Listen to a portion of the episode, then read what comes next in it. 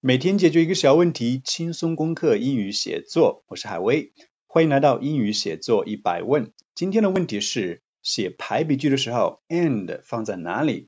首先来看同学写的一个示例，一个句子：Books and magazines and newspapers are traditional ways to spread useful information。书和杂志和报纸是传统的传播有用信息的方法。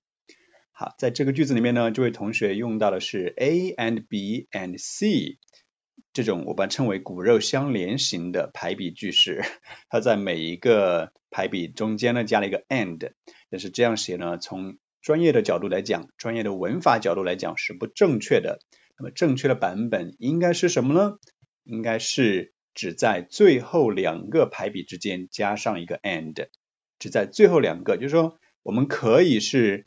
A、B and C，你这里列了三个对不对？我们的最后两个是 B and C 之间，或者说你列了四个排比，我们就用成 A、B、C and D，对吧？以此类推，就是这样使用的，只在最后两个之间加上 and。因此上面呢这一句话就应该把它改成 Books, magazines and newspapers are traditional ways to spread useful information。应该是 A 啊，Books。 逗号，magazines and newspapers，这样才是符合文法的一种用法。如果你用到了四个排比的话，就应该说成这样子：Baby Yoda likes candy, chocolate, soda and ice cream，对不对？A, B, C and D。啊，星球大战里面这一个小外星人 喜欢糖果、巧克力、呃可乐和冰淇淋，坏的东西他都喜欢。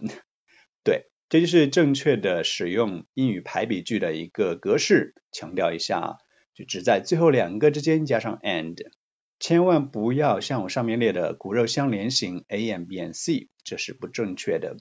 好的，以上就是这节课的内容，希望有帮到你。